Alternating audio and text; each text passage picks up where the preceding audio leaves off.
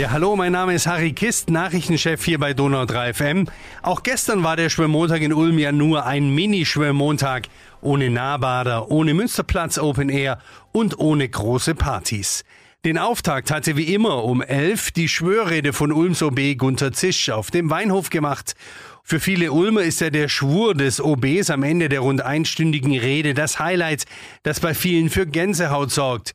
Für mich war es dieses Jahr aber was ganz anderes. Der Schwur wurde dieses Jahr von einer betagten Dame getoppt. Sie heißt Ann Dorzbach. Die 100-Jährige ist nach der Schwörrede von OB Zisch mit der Medaille der Stadt Ulm geehrt worden.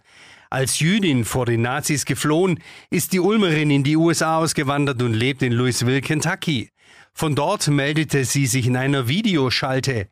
Erst sprach sie Englisch, dann besann sie sich auf ihre Muttersprache und sagte das hier. Ich habe nicht viel mitgenommen von Ulm, aber etwas habe ich mitgenommen und das ist, was wir immer gesagt haben, jetzt, das kriegen wir schon nach.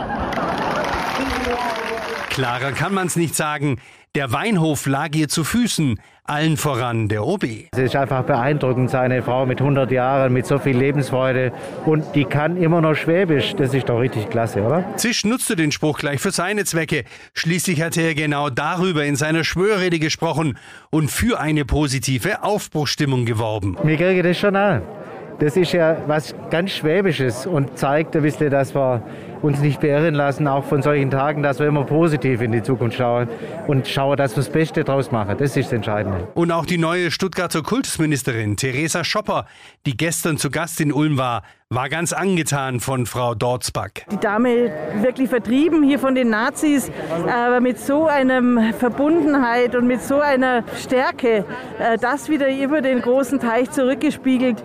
Ich glaube, das ist auch nochmal gerade aufgrund des Anschlags auf die Synagoge eine wichtige Botschaft und die Auszeichnung. Und ich sag's mal, wenn jeder ist so mit 100 Jahren, dann können wir uns darauf freuen, in dieses gesegnete Alter zu kommen. Donau 3 FM. Einfach gut informiert.